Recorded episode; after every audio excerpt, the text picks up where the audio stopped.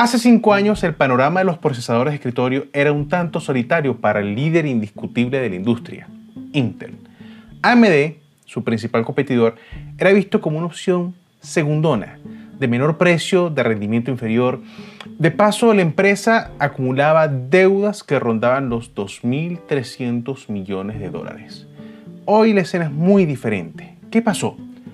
¿Cómo de pronto, así nomás de la nada, AMD es nuevamente una empresa que está compitiendo seriamente en el mercado de los microprocesadores y dando mucho de qué hablar? Hola, soy Juan Carlos Araujo y te contaré sobre el retorno de AMD.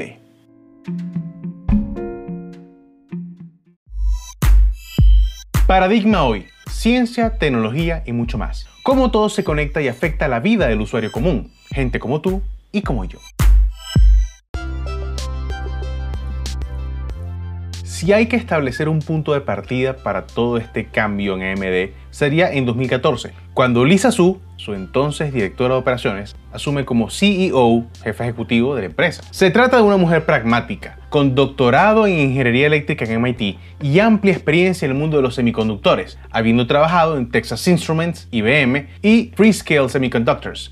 Lisa Su embarca a AMD en tres objetivos sencillos. Uno, Construir grandes productos, retomando el liderazgo innovador que caracterizó la empresa desde finales de los 90 y principios de los 2000, cuando lanzaron los primeros procesadores x86 de 64 bits y el primer procesador de doble núcleo del mercado, dejando atrás esa imagen de segundones que han tenido en los últimos años. 2. Profundizar las relaciones con los clientes, en este caso enfocándose en una estrategia de negocio a negocio, de empresa a empresa, o B2B como dicen en inglés, diversificando sus fuentes de ingreso. Número 3. Simplificando todo lo que la empresa hace. Esto va desde los procesos de diseño y fabricación de productos hasta la misma cantidad de líneas de productos. Una empresa más simple se adapta más rápido a los tiempos de cambio. Vamos a empezar por el segundo punto ya que es la base de todo lo demás. Profundizar las relaciones con los clientes. Más que acercarse al público de entusiastas, esos que construyen su propia especie de escritorio, o el consumidor general, se trata del giro más importante de la empresa en los últimos años. Un enfoque a servir a otras empresas. Hoy los principales clientes de AMD son, por un lado,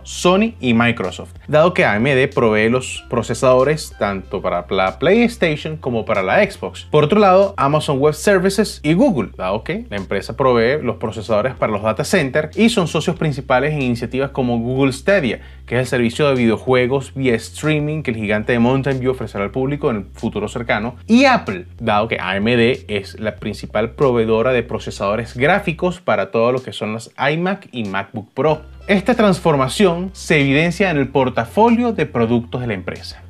Para 2012, solo 10% del portafolio de AMD eran productos distintos a la PC. Para 2015, gracias a la entrada de la Xbox y la PlayStation como clientes de AMD, esta participación subió a 40%. Para 2016, con la entrada de los procesadores para data center, subió a 53% y se estima que para 2020, 60% del portafolio de productos de AMD no esté relacionado de ninguna forma con el mercado de las computadoras de escritorio. En un mundo como el de hoy, donde cada vez más procesos dependen de la nube, AMD está asegurando con una competitividad bastante agresiva un puesto importante en los mercados que vienen.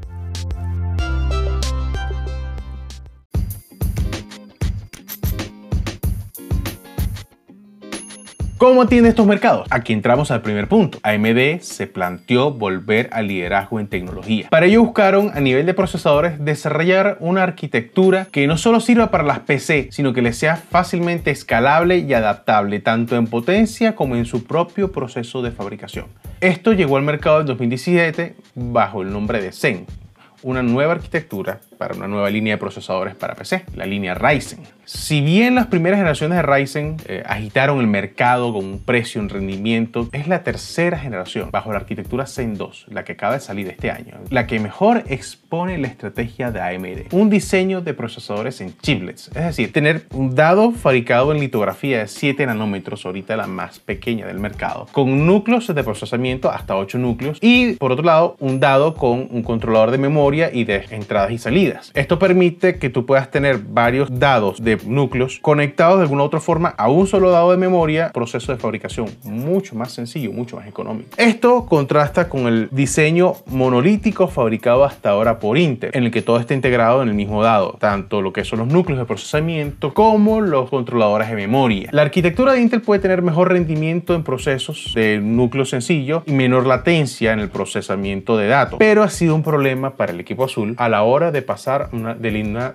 litografía de 14 nanómetros, que es la que están usando ahorita, a una de 10 para la fabricación de sus procesadores. De hecho, han estado atrasando bastante el lanzamiento de los procesadores bajo 10 nanómetros. Aquí la aproximación de AMD, los chiplets de dados separados, le ha permitido lanzar procesadores con más núcleos, como el Ryzen 7 de 8 núcleos, el nuevo Ryzen 9 con hasta 16 núcleos y a nivel de data center, los procesadores APIC con hasta 64 núcleos, todo basado en exactamente el mismo proceso, escalado y adaptado a la fabricación de cada producto para cada necesidad. La interconexión de los datos dentro del chiplet es una tecnología que AMD llama Infinity Fabric. También puede permitir integrar dentro del mismo chiplet procesadores x86, la arquitectura que utilizamos nosotros en los procesadores de PC, con procesadores bajo arquitectura ARM, que son como los que usamos en los teléfonos celulares y las tablets, en una futura generación de procesadores. Todo esto pensando a futuro, gracias precisamente a la simplificación de procesos dentro de la empresa, que es el tercer objetivo planteado por Lisa Su. Y no hemos entrado en el tema de los procesadores gráficos, pues es una historia para. Lo único que les puedo decir es que superar el liderazgo que tiene Nvidia en el mercado de las tarjetas gráficas para entusiastas de PC o en el mercado de procesadores gráficos para laptops no es, por lo que vemos, algo que le quite el sueño a AMD.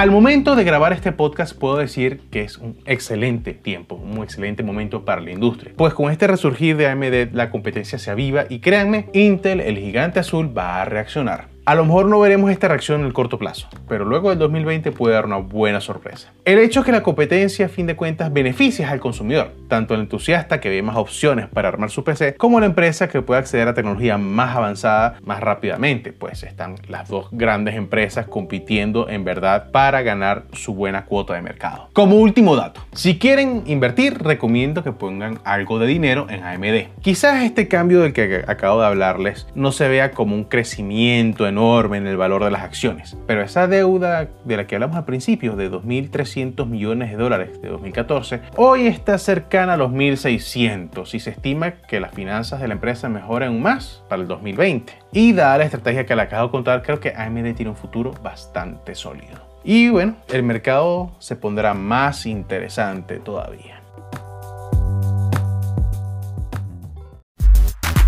Y eso fue todo por esta entrega. Si te gustó lo que escuchaste, compártelo con tus amigos y suscríbete a este podcast. Si quieres saber más de ciencia, tecnología y mucho más, síguenos en arroba paradigma hoy. Soy Juan Carlos Araujo y nos escuchamos en una próxima oportunidad. Chao.